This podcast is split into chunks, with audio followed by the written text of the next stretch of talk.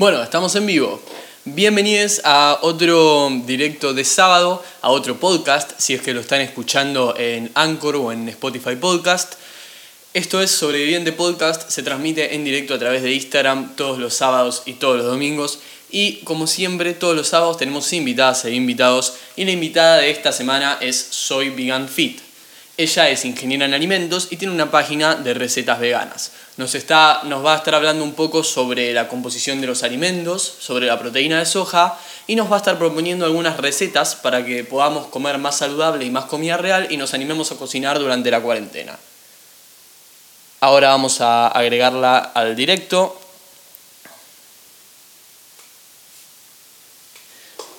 Y ahora en cuanto se conecte estamos con ella.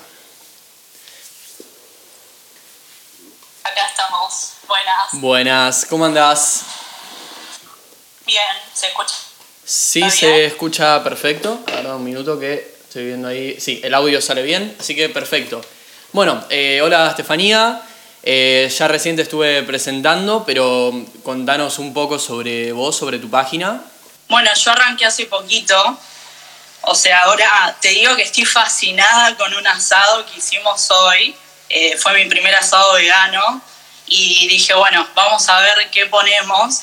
Y preparé así, no sé si van a ver en la página después, unos chorizos con soja texturizada y quedaron espectaculares.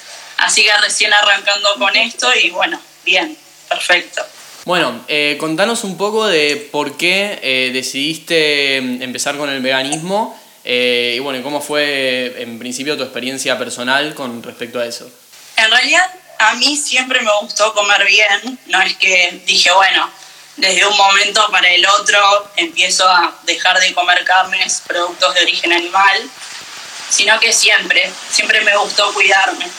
Y aparte el cuerpo me lo pedía. Entonces, las veces que, yo comía carne, porque yo te voy a ser sincera, me sigue gustando el asado, no es algo que, que, que me haya dejado de gustar pero, pero bueno, creo que es una decisión más genuina si, si es de, de, esta forma. Alguien que, que, le gusta la carne y que la deja de comer es como más, eh, más auténtico.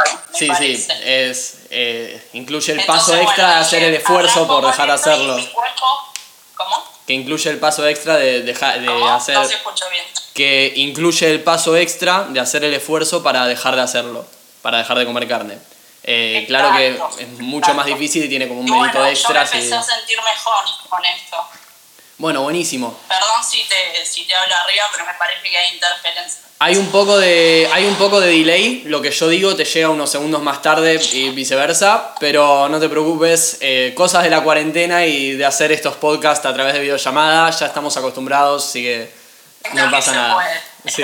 Entonces, bueno, como te decía, me, me empecé a sentir mejor Hace, hace poco me operé del hombro y me quedé sin hacer nada. Yo entrenaba, hacía boxeo tres veces por semana, hacía de todo. Entonces imagínate, un mes sin hacer nada y encima en cuarentena, comiendo un poquito más, porque viste que cuando uno está fuera de la casa es como que, bueno, se, se cuida un poco. Eh, y dije, bueno, voy a terminar hecha una bola. Y, bueno, con esto la verdad que súper bien, hasta pareciera que estuviese entrenando. Bueno, buenísimo. Eh, bien, ahora vamos un poquito más a, lo tuyo, a la carrera que estás haciendo, a la ingeniería en alimentos, porque yo voy a, contarle un poquito a la gente. Eh, el podcast va a tener como si fueran dos partes, eh, por lo menos en la parte tuya va a estar como subdividida. Una parte que va a ser bastante técnica, donde vamos a hablar bastante de ingeniería en alimentos, que no es nutrición, ahora nos van a explicar sobre eso. Y otra parte que va a ser un poquito más práctica, en donde nos va a contar recetas que te van a servir mucho más prácticamente si no tenés tanto interés en el conocimiento teórico. Pero primero vamos a la parte más teórica. Contanos qué es la ingeniería en alimentos y cuál es la diferencia con la nutrición. Ahí está. Bueno, es buenísimo que me preguntes esto porque siempre que hablo con alguien y, y le digo qué es lo que estudié, me dicen, muy bueno, eh, ¿qué puedo comer para adelgazar? ¿Qué puedo comer para aumentar masa muscular? Es siempre lo mismo. Entonces, eh, la nutrición lo que hace es enfocarse en el efecto de los nutrientes que yo voy a ingerir para determinado, para lo que sea, para bajar de peso, como te dije, para, por rendimiento deportivo, para que lo que vos busques. Pero el ingeniero de alimentos se enfoca principalmente en el alimento y en los procesos en los cuales se les va a aplicar, eh, más que nada para alargar su vida útil, que es súper importante eso en la industria. Imagínate que un alimento que dure más tiempo es, es algo más rentable, porque eso puede implicar pérdidas económicas. Entonces, para alargar la vida útil y, no sé, pueden ser eh, otros temas que yo esté buscando, propiedades que, que, le quiera dar al alimento, que sea más crocante, que sea más dulce. Entonces yo me enfoco en el alimento y en los procesos que se les van a aplicar para eh, diferentes objetivos, no sobre el cuerpo humano como hace un nutricionista. Además, un ingeniero de alimentos eh, tiene las habilidades como para decidir qué conservantes colocar en ese alimento, poner en, ese alimento el producto. ¿Por qué? Porque conoce la composición de los alimentos a nivel macronutrientes y también porque conoce esos procesos de degradación de los alimentos. Es decir, si yo tengo un alimento que sé que tiene los, los macronutrientes, qué cantidad de grasas tiene, qué cantidad de lípidos, de, de proteínas, bueno, y sé cuáles son esos procesos que están asociados a cada macronutriente, voy a decir, bueno, voy a aplicar este conservante para que eh, extender la vida útil, de acuerdo a esa composición. No sé si fui clara o si estoy dando vueltas. perfectamente. Si lo queremos resumir bien, básicamente sería el nutricionista se enfoca en cómo interactúan los alimentos y los nutrientes con el cuerpo humano, en cambio el ingeniero en alimentos se enfoca en cómo están compuestos esos alimentos, no tanto en su interacción con el cuerpo. Están relacionadas, pero son cosas distintas. Eh, y en relación a esto yo te iba a preguntar también... En los procesos, más que nada. Ok, en los procesos y en la composición. Ok, bien, más en, más en los procesos, perfecto. Sí.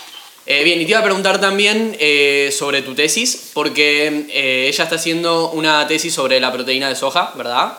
Sí, es, estoy comenzando a formular un alimento vegano, que también, bueno, esto viene de, de la mano con mi decisión de, de transformarme al, al veganismo, porque comencé a leer material científico, empecé a interiorizarme más en los temas y, bueno, empecé a abrir los ojos a muchas cosas que tal vez quería estar un poco cegada, porque uno, hay muchas personas que te dicen, yo si llego a ver eh, un matadero no como más carne, y entonces deciden eh, hacer caso omiso a eso. Entonces, con, con, esto de la tesis va a ser como un queso untable vegano, pero también eh, estoy viendo de formular una proteína eh, de soja en polvo, como las que consumen de, de suero, eh, las, las, de suero de leche, que los veganos no pueden consumir porque es un producto derivado del lácteo. Eh, y bueno, estoy en eso, pero yo no me recibo más porque me falta la tesis, porque ahora vino la cuarentena, siempre pasa algo.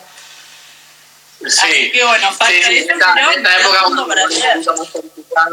En esta época de cuarentena se pone un poco más complicado todo, es así. Eh, bien, y esto que nos contaba de la proteína de soja tiene que ver con la pregunta eterna que nos hacen todos los fines de semana de los suplementos, de qué de que, qué son, de qué, qué toman, de que cómo se usan. Y bueno, eh, Estefanía nos puede hablar específicamente sobre eh, un poco de qué son, no tanto de cómo se usan, de, de su interacción con el cuerpo, sino eh, nos puede contar un poco sobre eh, más o menos qué son, si cuentan como ultraprocesados, si no, que después de esta pregunta sí vamos a explicar un poquito más qué es un procesado y qué no. Pero en principio, eh, ya para, para, responder a esto y que nos dejen de preguntar un fin de semana sobre suplementos, eh, ella nos va a contar un poquito sobre cómo se fabrican y sobre qué son. Si querés lo que puedo explicar un poco por arriba, son los alimentos reales procesados y los ultraprocesados, así se entiende un poco mejor a ver si el suplemento es bueno o no. ¿Sí? Eh, bueno. Bueno, bueno, sí, sí, sí. Perfecto. Así, así entienden mejor después lo de los suplementos. Eh, bueno, eh, la mayoría siempre piensa que eh, tenemos alimentos reales y procesados, pero también están los ultraprocesados. Los reales son los 100% naturales. Puede ser la fruta, las legumbres, eh, aquellos que no tienen etiqueta. Después tenemos los procesados, que se le ha aplicado un proceso, como te dice la palabra, para aumentar su vida útil o para hacerlos más seguros. Eh, y estos en general suelen parecer saludables porque vos lees en la etiqueta y te dice eh, agregado de vitaminas, de minerales, y vos decís, uy, esto es súper, lo, voy a consumir. Y no, yo lo que siempre aconsejo, esto también un nutricionista lo, lo puede decir más que yo, es que no veas la etiqueta simplemente del, del, alimento, del producto, sino que leas la lista de ingredientes. Pues la etiqueta es lo que te está mostrando el fabricante eh, para que vos te enamores del producto y lo compres. Pero en realidad, eh, la posta, el corazón del, del alimento está en la lista de ingredientes. Entonces, vos lees ahí, te fijas más o menos qué cantidad tiene, los procesados tienen menos de 5 ingredientes, y aparte, algo importante es que te tenés que fijar cuál está primero. Si yo eh, me fijo en el rotulado y veo en la lista de ingredientes que el, el primer ingrediente es agua, bueno, va a tener mayor proporción de agua. Eh, y bueno, en qué estábamos eh, y faltaban los ultraprocesados. Los ultraprocesados no son alimentos, no son alimentos, diría alimentos entre comillas, sino que son preparaciones industriales. Es una mezcla de, de ingredientes muy poco saludables, que eso hay que eh, tratar de evitar en la dieta. Pueden ser los snacks, las gaseosas, que si te pones a leer también la lista de ingredientes, es cualquier cosa. Vos para darte cuenta como consumidor, sin tener que ser nutricionista, sin tener que ser ingeniero de alimentos, ¿cómo te das cuenta de esto? Eh, algo muy fácil es la cantidad de ingredientes, como venía diciendo. Un ultraprocesado tiene más de 7 ingredientes. El más fácil es el paquete de salchichas, que ves que tiene 10 millones de cosas, menos carne. Eh, y bueno, ese es un ultraprocesado. Entonces, después, para los suplementos, acá viene la, la gran pregunta. Eh, bueno, yo les puedo hablar sobre la proteína de, de, suero de leche, que es la que más se comercializa en polvo. Eso no, no está difundido, no está tan difundido, pues lo mismo que yo te diga Coca-Cola me va a decir la fórmula o cómo hace para obtener esto pero de acuerdo a lo que yo vengo viendo y más o menos lo, lo que conozco, eh, no me parece que sea un alimento malo, siempre eh, consulten a sus nutricionistas, eh, pero sí es un procesado. porque Yo tengo el suero de leche, que es un subproducto de la elaboración del queso, es, es un residuo, digamos, que eso si se, si se tiene que desechar, imagínense en una fábrica, eh, elaboran queso. Se tiene que desechar y toda esa cantidad de suero es súper contaminante, tiene una muy alta carga eh, de materia orgánica. Eh, y eso sí lo tienen que desechar o lo tienen que tratar. No se escuchó lo último porque medio que se entrecortó, que estabas diciendo que tiene mucha carga. lo último, cuando mucha carga de materia orgánica. Y entonces eso es muy contaminante. Vos tenés que tratar ese fluente, que es algo que te sale mucha plata, no, no, va a querer una fábrica pagar tanto. Eh, y además, si, si lo haces de forma ilegal, estás contaminando al medio ambiente. Entonces, algo que me pareció buenísimo es que utilicen esto para algo que aparte va a ser súper rentable. Entonces, a partir del suero de la leche, del, del suero, eso está compuesto por proteínas y por otras cosas más. Entonces lo que se tiene que hacer es concentrar en proteínas ese, ese suero. Entonces se le aplica ese proceso, puede ser, se llama microfiltración y algo relacionado con la ionización, algo así, yo esto no, no estoy tan al tanto, pero esos son los procesos que se aplican para concentrar la proteína.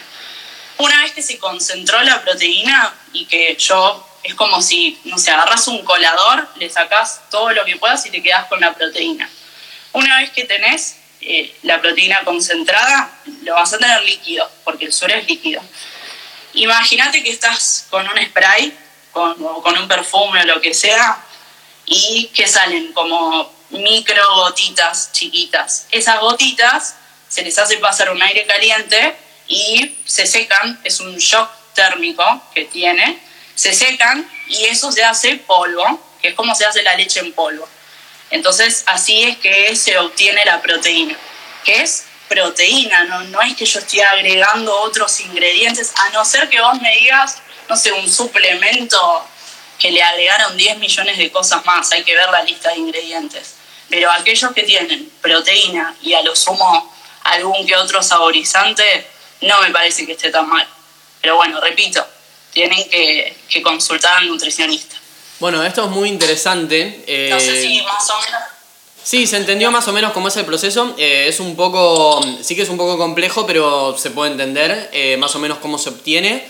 Y es muy interesante porque hay mucha gente que piensa que los suplementos son ultra procesados y en realidad calificarían como en un entremedio, que ahora vamos a ir un poquito más específico en las categorías, que sería como procesado, pero no ultra procesado. Eh, y por otro lado, me pareció muy interesante lo que dijiste antes, que ahora lo vamos a, retomar, que es el tema de cómo hacemos nosotros como consumidores. Porque si bien tenemos a nuestros nutricionistas que nos pueden guiar y todo, cuando la persona que va al supermercado somos nosotros, no, no es el nutricionista que va a hacernos las compras, a menos que sea un nutricionista muy copado, pero es más complicado que pase eso. Eh, así que como nosotros somos los que, los que vamos a comprar, está bueno eso de saber cómo, cómo identificar un alimento por, por la lista de ingredientes. Eh, así que que bueno, nada, eh, contanos un poco más sobre cómo eh, clasificarías los alimentos eh, entre los, la comida real, que vendría a ser como lo más saludable, y lo, los ultraprocesados, que vendrían a ser como la peor parte, que como dijiste antes, prácticamente no son alimentos. Contanos sobre las, todas las categorías que hay en el medio y cómo lo clasificarías. Bueno, como te había dicho, los reales son 100% naturales, entonces vos si vas a, al supermercado no le vas a encontrar envasada a la manzana o a las verduras.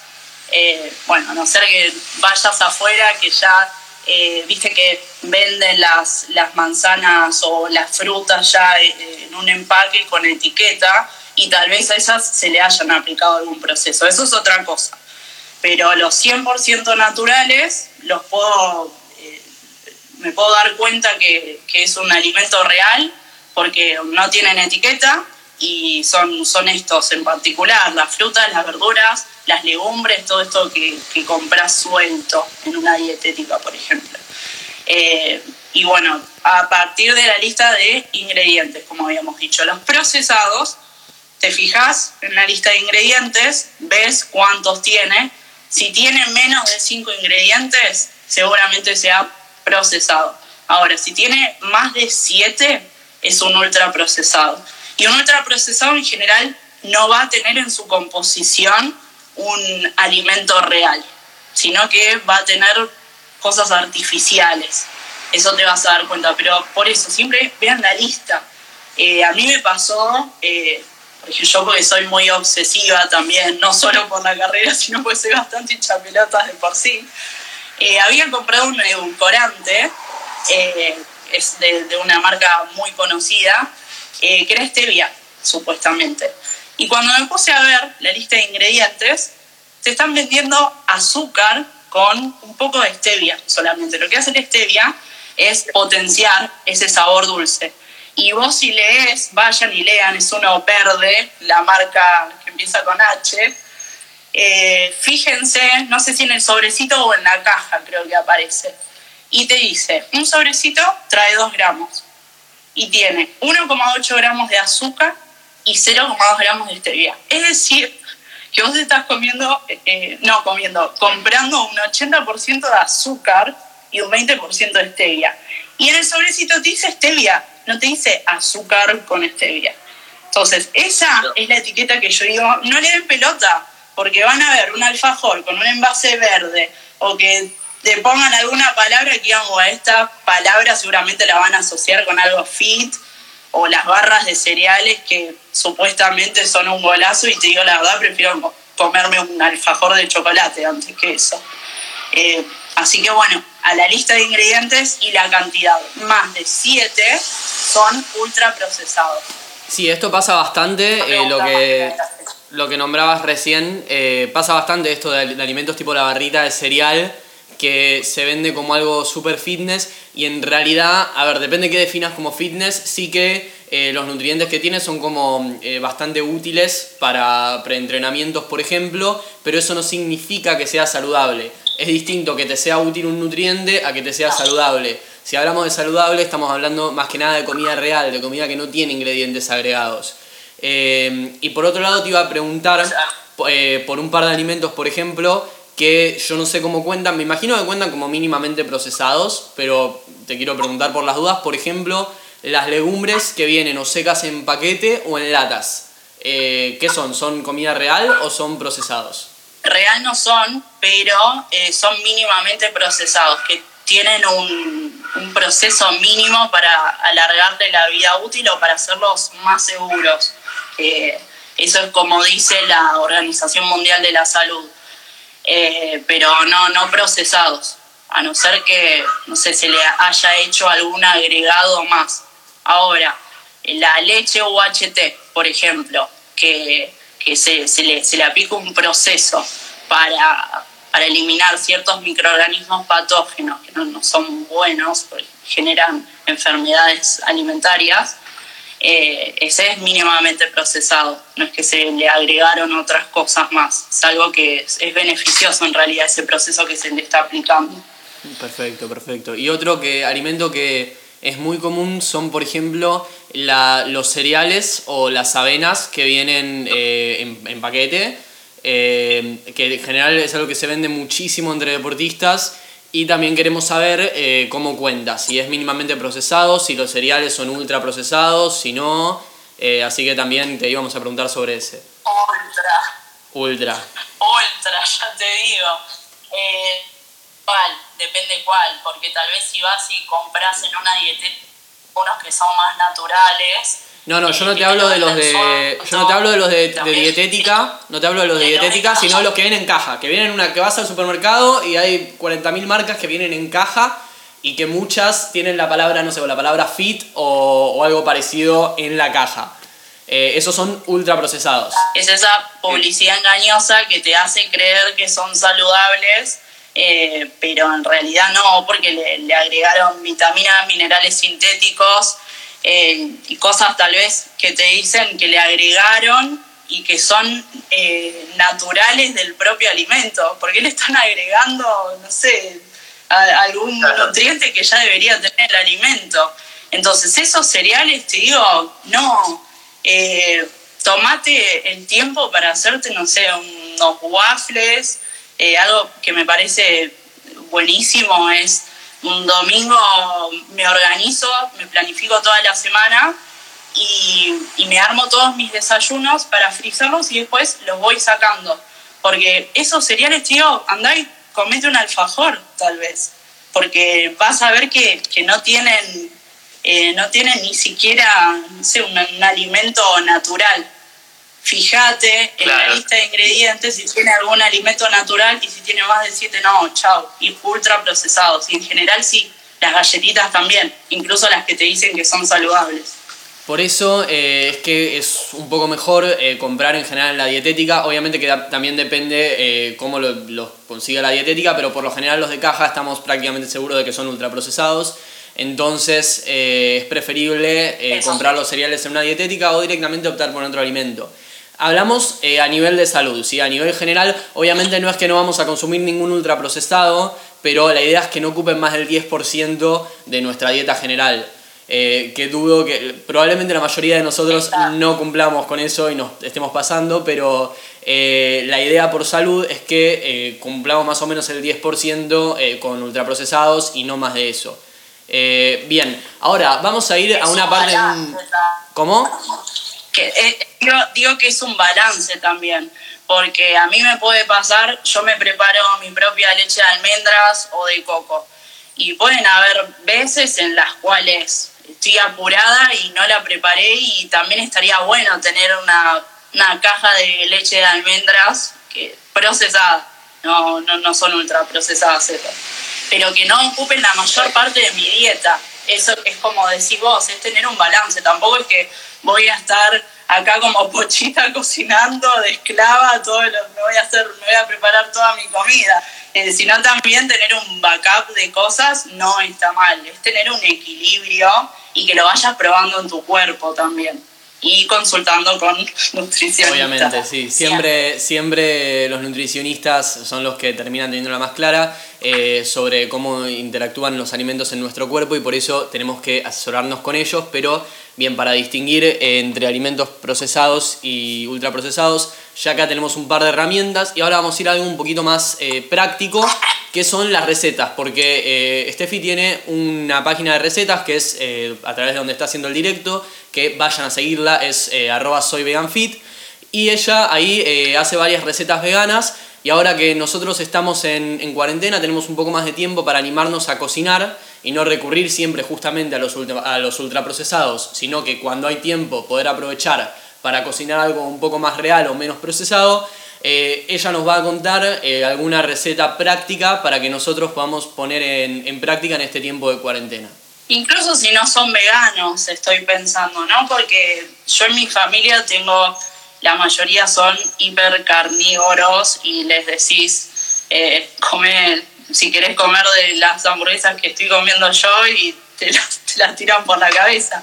Pero, por ejemplo, el otro día hice algo que está buenísimo y que es súper fácil, se, se digo ya desde ahora. A mí me encantan los postres, me vuelvo loca con las cosas dulces. Y preparé, es muy conocido esto, banana la cortás la llevas al freezer en una, en una bolsita, eh, no uses las bolsas, no, no reutilices bolsas que utilizaste para el supermercado, te pido por favor que puedan estar contaminadas. Las pones en una bolsita cortadas, las llevas al freezer y ahí te van a quedar los pedacitos tipo hielo. Eso lo pones en una licuadora, yo le pongo un chorrito de leche de coco o de leche de almendras, ustedes si, si consumen eh, leche común eh, pueden agregarle también. Y lo procesás o lo licuás. Yo te la, tenés que fijarte en tener la licuadora apta para hielo, por favor, porque la vas a hacer pelota, si no, con la procesadora, no con mini primer. Eso lo procesás, desenchufás, vas moviendo un poco, porque como es un poco, está un poco seco, eh, va a costar. Pero después se termina haciendo como una mezcla cremosa que se hace helado, que después le podés poner crema de maní, pedacitos de chocolate, lo que quieras, y tenés un postre en un segundo. Lo que sí tenés que tener guardadas eh, en, el freezer estas bananas o lo puedes hacer de frutillas, de lo que sea. Después también eh, tengo una muy buena, hace poco la probé, porque como les dije, yo arranqué hace poco con esto y, y estoy probando. Es el bacon falso que se hace con tofu. La verdad es que yo odiaba el tofu y odiaba la soja texturizada, pero porque no la sabía condimentar.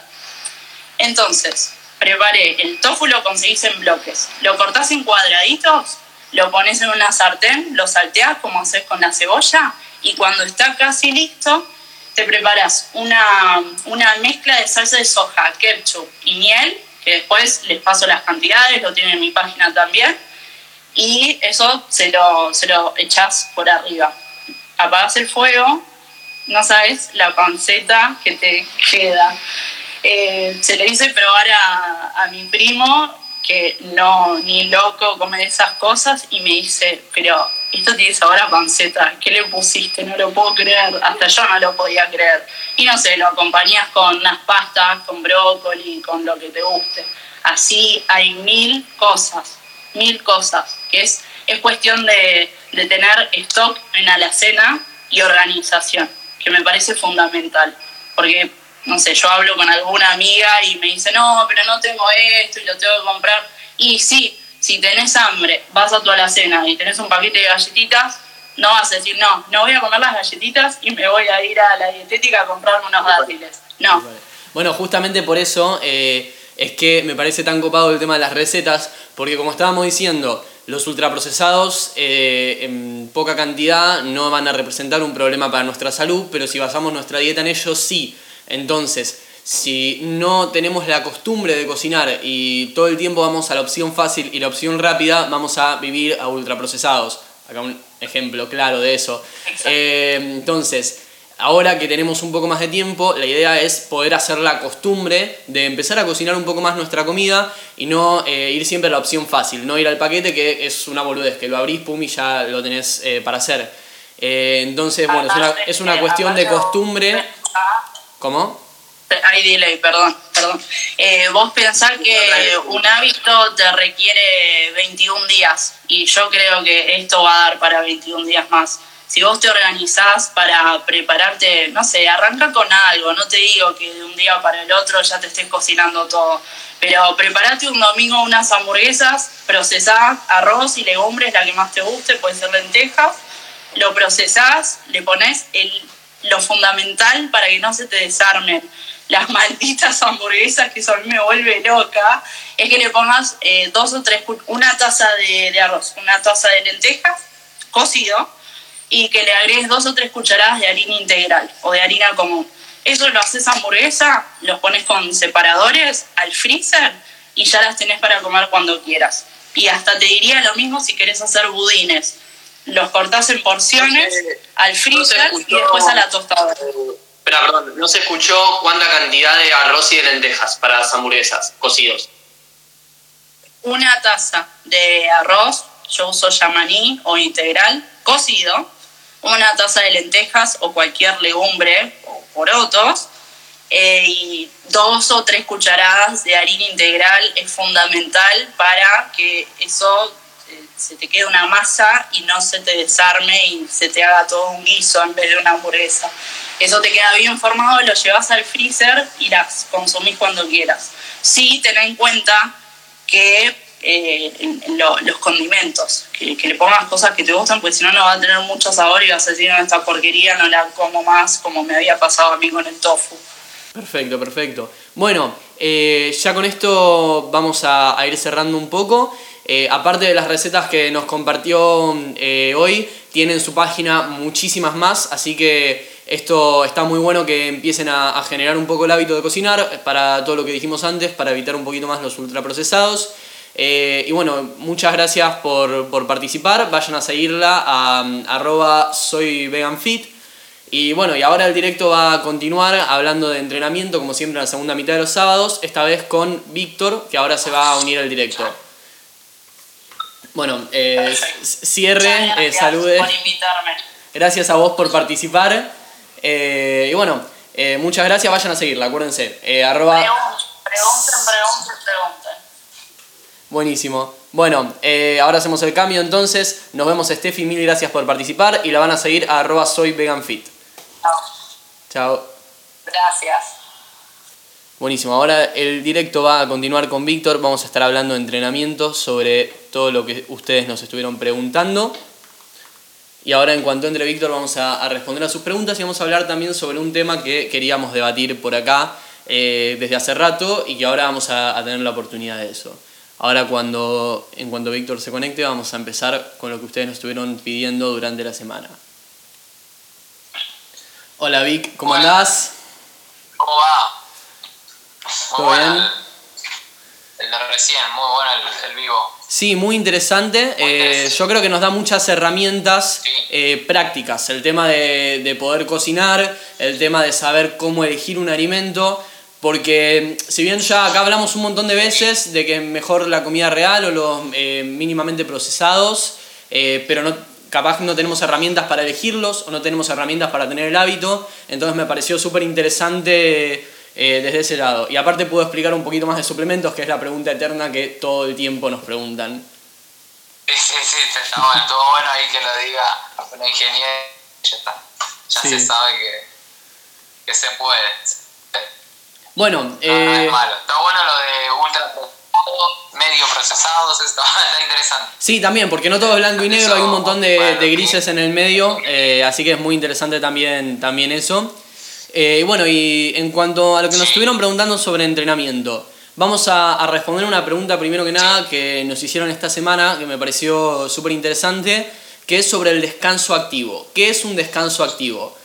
Si querés contarle un poco a la gente que nos escucha, que nos mira, si lo están viendo en vivo, eh, ¿de qué se trata esto del descanso activo? El descanso activo, eh, lo que si uno busca en la misma definición, eh, la palabra descanso puede ser o el descanso durante el entrenamiento o el descanso del el volumen semanal de entrenamiento. Ejemplos, de lunes a viernes entreno lo que es musculación, ya sea una clase de crossfit, entrenamiento funcional o algo pesado, entrenamiento pesado. Lo que sería el descanso activo sería, por ejemplo, salir a un trote ligero o a caminar eh, en el fin de semana. Eso sería un, descanso activo. ¿Por qué? Porque no estoy en un descanso, obviamente, quieto completamente.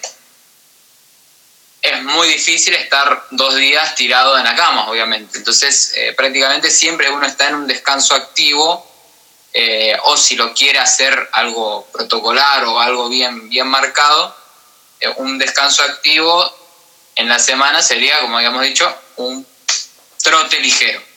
Ahora, el descanso activo también puede ser eh, durante la clase. Vos tenés, o durante el entrenamiento que uno está haciendo. Ejemplo, estoy entrenando pectorales una barra de, pectorales, pes de banca, empiezo a hacer. Tengo que hacer 15 repeticiones, ejemplo. Hago las 15. Suelto la barra, me quedo sentado. Ahí estoy en un descanso estático, descanso pasivo. No estoy haciendo nada, estoy descansando. Ya sea cuánto el descanso, eh, eso dependerá del, del objetivo, de lo que esté trabajando. El tiempo es otra cosa. Ahora, si yo quiero hacer un descanso activo durante el entrenamiento, dejo la barra o dejo el ejercicio, cuando estoy, cuando paro el ejercicio, yo empiezo a hacer movimientos o trabajo, pero la intensidad y el esfuerzo tiene que ser bajo.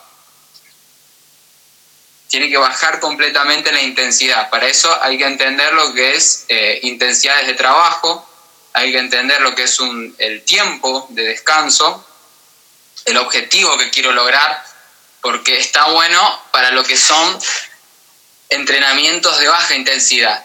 Si yo quiero hacer un entrenamiento y con una persona que, tiene poca, eh, poco entrenamiento, poco, poco tiempo de entrenamiento, también una persona que, que viene de inactividad física, está bueno hacer un descanso activo, porque además que no tenés mucho tiempo y la persona no tiene mucha capacidad, vos podés agrandar ese volumen de entrenamiento y además ayuda a la recuperación. Eh, no sé si se entendió ahí eso. Ayuda mucho a la recuperación por otra cosa que hay que estar eh, viendo, que sería lo que es el lactato, ¿viste esa sensación de, de, que me duele todo? De que estoy arruinado. Bueno, el descanso activo eso ayuda. Hablando un poco de lo que acabas de decir recién, de que ayuda a la recuperación, y retomando el tema que estuvimos hablando un poco la semana pasada de transferencia al deporte, hay muchísimos deportes, prácticamente todos diría, que tienen descansos activos. No es un descanso activo como el del entrenamiento, que es programado, que vos decís entre series voy a descansar haciendo trote, por ejemplo, sino que es un descanso activo que será naturalmente por la dinámica del deporte.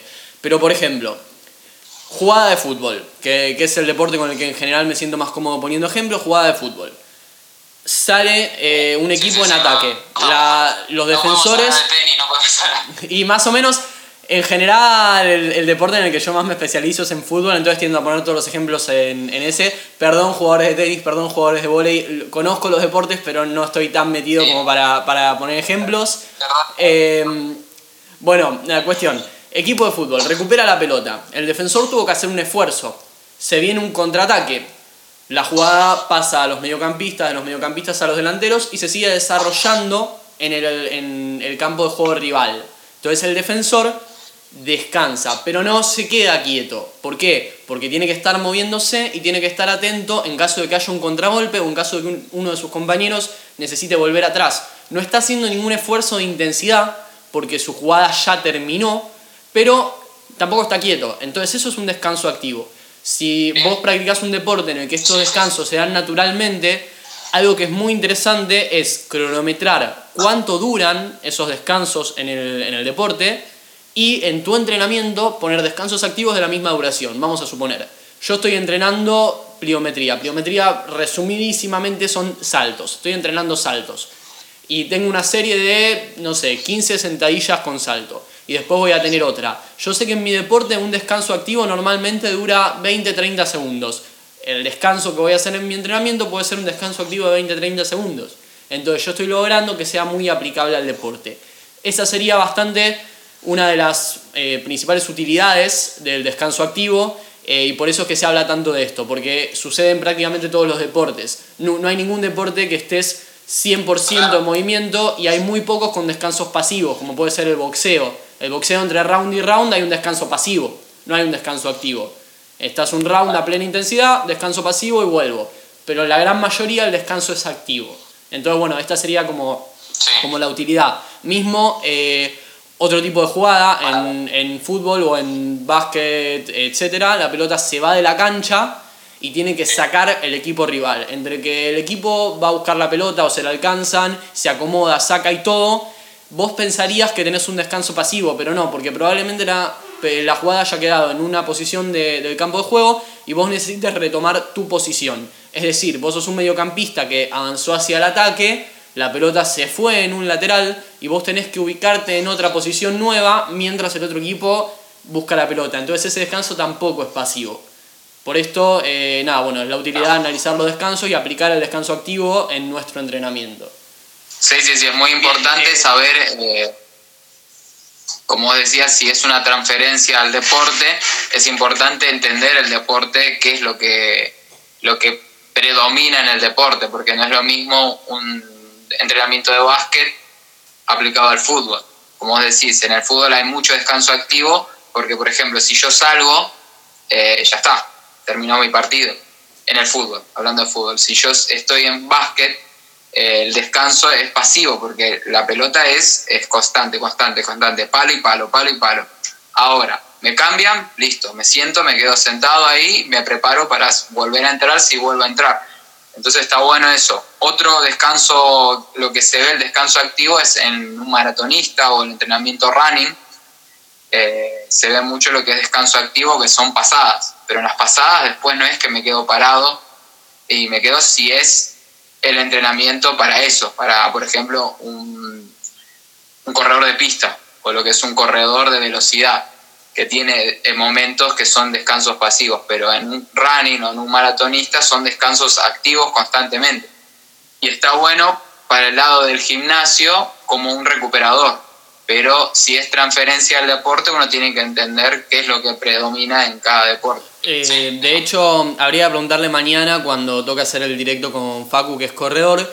Eh, es muy probable que tenga mucha aplicación en las carreras de, montaña largas, que son carreras que tienen subidas y bajadas. Es decir, no es una maratón que es prácticamente lisa, o bueno, puede ser una maratón de montaña, no, pero se entiende, no es una maratón de ciudad que es prácticamente lisa, sino que son carreras con subidas y bajadas. Entonces, teniendo en cuenta que el deportista va a tener etapas de subida, etapas de bajada, habría que ver cómo se aplica el descanso activo para manejar esa intensidad. Probablemente el descanso sea mucho más largo que en un deporte como el fútbol, pero eh, sigue siendo descanso activo. Entonces, bueno, nada, habría que preguntar mañana a Facu eso. Eh, bueno, Pasando, pasando un poco a otro tema que quería debatir también, eh, ¿qué opinas vos? Eh, ¿Un entrenador tiene que entrenar también? O sea, es decir, eh, vos podés tener el conocimiento teórico sin necesidad de, de, de, vos entrenarte ni de vos ser deportista de élite. Pero desde, desde tu punto de vista, un entrenador eh, es necesario que entrene y en caso de que digas que sí, ¿qué tanto? ¿Necesitas ser un deportista profesional para ser entrenador? ¿O eh, qué tanto necesitarías entrenar eh, o qué tan profesional vendría siendo tu programa para vos, para vos mismo? Yo creo que tiene que, que entrenar tiene que entender muy bien, primero que nada, por el lado teórico práctico, pero no, no tiene que ser eh, un entrenador, un buen entrenador físico, no tiene que ser el mejor futbolista, por ejemplo. Si es en algo deportivo, no tiene por qué serlo. Hasta hay muchos entrenadores o preparadores físicos que, que no, no son jugadores de fútbol o no lo fueron o, o incluso se metieron en el deporte nunca de una forma profesional, pero lo que sí entienden lo que es biomecánica, fisiología, lo que es eh, intensidades de trabajo, lo que es eh, cómo, cómo, recuperar, cómo, cómo hacer una programación, o sea, lo que más tiene que haber es un buen estudio. Yo creo que es eso. Obviamente estaría bueno siempre entender por el lado de yo pasé por eso y, o sea, por el lado eh, cinético o lo, lo, que es lo, lo, sensorial, lo que sentís. Sí, sí. Lo sensorial, no me salía. Está. Por el lado sensorial de lo que si yo nunca levanté una pesa y te voy a mandar a levantar una pesa a vos, yo no sé lo que es. O sea, no puedo mandarte a hacer algo que yo no, nunca viví. Obviamente tiene que haber tenido la experiencia propia, pero lo que no quiere decir para mí es que, por ejemplo, eh, voy a hablar mal, pero por ejemplo, un entrenador de CrossFit, hay muchos entrenadores de CrossFit que eran solamente porque compitieron en CrossFit, ahora están entrenando en CrossFit, entrenando a otros. No voy a dar nombres, pero conozco, conozco casos. Eh, no sé. Yo también. Era bueno entrenando y Claro, sí, sí, sí, sí. Es un mundo muy lindo, sí. Yo también conozco casos. Se entiende, se entiende, ¿no? Ahí yo lo veo mal. Ahí yo lo veo mal, porque si es por eso, eh, eh, entonces eh, Messi tiene que entrenar bien a todos los, jugadores, al resto del equipo. Y no creo que, se anime, porque no está preparado para eso. O sea, tiene que haber una preparación, tiene que entender por el lado del. Más, más en el caso de, de nosotros que buscamos mejorar la salud de la persona. No, no. Muy, muy pocos casos son que, la persona entrena para competir en algo, porque es el de la población que entrena es muy, muy poco el porcentaje que entrene para competir o para algo, sino que es la salud. Entonces yo lo veo mucho más eh, importante por ese lado. Otra cosa también es el lado de la estética, porque también está el lado de que eh, ah, sí. sí, sí, Estar, ser una bunny para que te entrene la persona. Si el tipo es hipermusculado y, y, es, perfecto, entonces ese es un buen entrenador. Y no, no, no, no, no, no quiere decir eso. Tal cual. Hay muchos eh, casos que, De hecho, nada, bueno, dijiste, dijiste dos cosas que me parecieron muy interesantes y que también por ese lado era, iba mi pregunta. Eh, una de las dos, que fue lo, primero que dijiste, así no me, no me olvido, el tema de la, experiencia sensorial es muy interesante porque hay cosas, voy a poner un ejemplo muy común, eh, el dolor muscular y el dolor eh, articular. O sea, cuando es normal que vos sientas como que te duele o que te quema el músculo y eso no está mal, eso está bien, no es que te vas a romper. En cambio, si lo que te duele es la articulación, deberías dejar de hacer lo que estás haciendo. Entonces, si, un, si a un entrenador que no entrena le dicen, che, me duele, eh, no sabe cómo preguntar o, cómo diferenciar bien el dolor muscular del dolor articular. Y eso es muy importante para prevenir lesiones. Eh, entonces, bueno, ese tipo de experiencia está bueno que las tenga. Y por otro lado, habías dicho también eh, esto último, de que el entrenador no necesita ser nada estéticamente lo, estético, no sé, no necesita ser el modelo estético aceptado. Eh, de hecho, para mí ni siquiera tiene que tener un nivel de entrenamiento muy alto. Lo que, así me, lo que sí me parece a mí muy importante es que entrene porque eh, es como promocionar lo que vos estás vendiendo. O sea, nosotros te estamos diciendo todo el tiempo que el entrenamiento es bueno para la salud. Pero, y, y si yo no lo hago, entonces, si es tan bueno, ¿por qué vos no lo haces? Que vos sos el que me lo está diciendo, ¿entendés? Entonces, eh, yo creo que por ese lado eh, es nada, bueno, es enseñar con el ejemplo. Yo eh, quiero que vos entrenes para cuidar tu salud, yo entreno para cuidar la mía, es así. y hay una última cosa que quiero hablar también, es que para mí es importante que tenga la técnica, y esto yo lo, lo viví dando prácticas en el profesorado. Yo soy pésimo nadador, soy muy, muy malo nadando, tengo una técnica desastrosa, y en el, en el profesorado eh, me dieron a hacer prácticas con un grupo de natación de niños, igual nada, en profesionales no, así que me las pude arreglar, pero me dieron a hacer prácticas en natación. Eh, y hay, veces que yo me sentía medio limitado al momento de mostrar la técnica o de tratar de explicarles visualmente qué es lo que tenían que hacer. Eh, entonces se te hace un poco más difícil. Tampoco es que no se puede, te puedes explicar con palabras si no lo sabes hacer perfecto. De hecho, si vos haces algo mal, te puedes usar como mal ejemplo. Tipo, miren, a mí me sale así y esto que estoy haciendo yo está mal, lo que lo tienen que hacer de, otra forma. Pasa, a mí no me sale. Pero de todas formas, es como que te limita un poco. Entonces, no pasa nada. O sea, tu deportista puede correr eh, tres veces más rápido que vos, puede levantar tres veces más peso que vos eh, y todo, pero está bueno que vos seas capaz de mostrar una técnica para que cuando, la tenga que, cuando él la tenga que hacer, aparte de, entenderla con la palabra, eh, la pueda entender también con, con, la vista. Si yo te digo que no sé, que para un peso muerto vos tenés que mantener la espalda recta, por ejemplo, o una, una columna en posición neutra, eh, y yo, yo no lo sé mostrar, hay posibilidad de que me entiendas o posibilidad como que no. Entonces, si yo lo puedo mostrar, eh, es mejor, es mejor, o sea, es más útil. Entonces, me, nada, me parece interesante que un entrenador entrene por ese lado. Pero algo que quiero, eh, nada, que quede bastante claro, que vos lo dijiste recién, no hace falta que seas eh, un deportista de alto rendimiento para ser entrenador. De hecho, no lo necesitas, no es importante. Eh, necesitamos que entrenes, nada más, pero no que seas un deportista de alto rendimiento, ni que seas estéticamente correcto, eso menos todavía. Así que, que bueno, nada, eso principalmente con este tema. Está bueno al, al, al, al, momento de buscar un entrenador eso, eh, que predique con el ejemplo, que demuestre que, que entienda, que, que, entiende, que, que busca eh, cuidar su salud.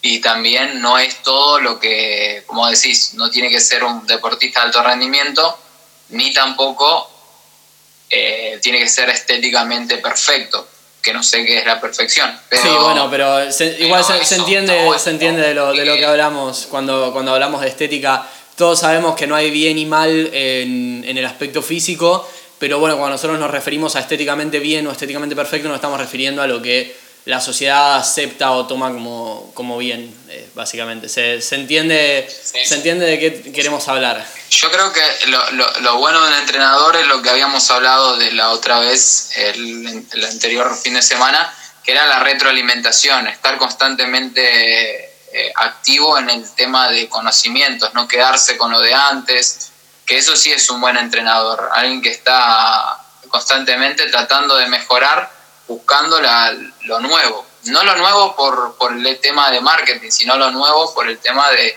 de, estar actualizado. De que un entrenador actualizado creo, creo que es un buen entrenador que tenga obviamente lo que es eh, una cuota de humildad para reconocer que tiene que cambiar algunas cosas, que tiene que mejorar. Y eso sí es un, es un buen entrenador, más allá de lo que sea la estética. Obviamente, entre una persona que estéticamente uno lo ve entrenado y otra que no, lamentablemente va a ganar el que está entrenado o el que está estéticamente mejor por el hecho de, que la imagen vende. Es, así.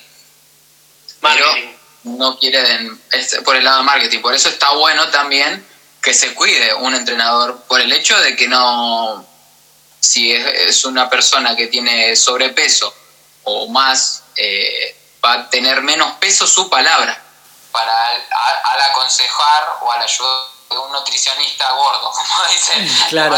Bueno, pero yo creo que yo creo que ahí, por ejemplo, eso eh, ayuda. Yo creo que eso ayuda más al entrenador que al entrenado.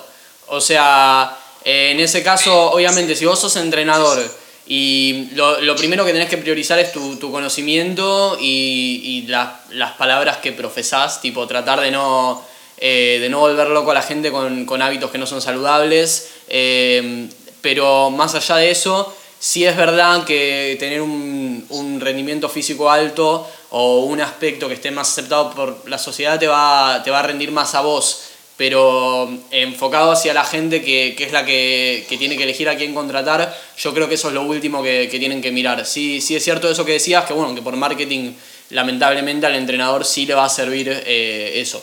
Claro, claro, claro. Sí, además, eh, volviendo al caso del deportista de alto rendimiento, que me acuerdo, me, me hiciste acordar de natación, un profesor de natación me decía, no, no el mejor atleta es el mejor profesor después. O, por ejemplo, vamos al fútbol, no el mejor jugador de fútbol luego es un buen técnico, sino el que, el que entiende todos los pasos, el que le costó más puede llegar a ser el mejor profesor o el mejor técnico, eh, porque entiende todo lo que cuesta lograr algo. Eh, ha habido casos, si uno ve en el fútbol, pasamos al lado del técnico, porque es lo primero que se ve, no solo el entrenador.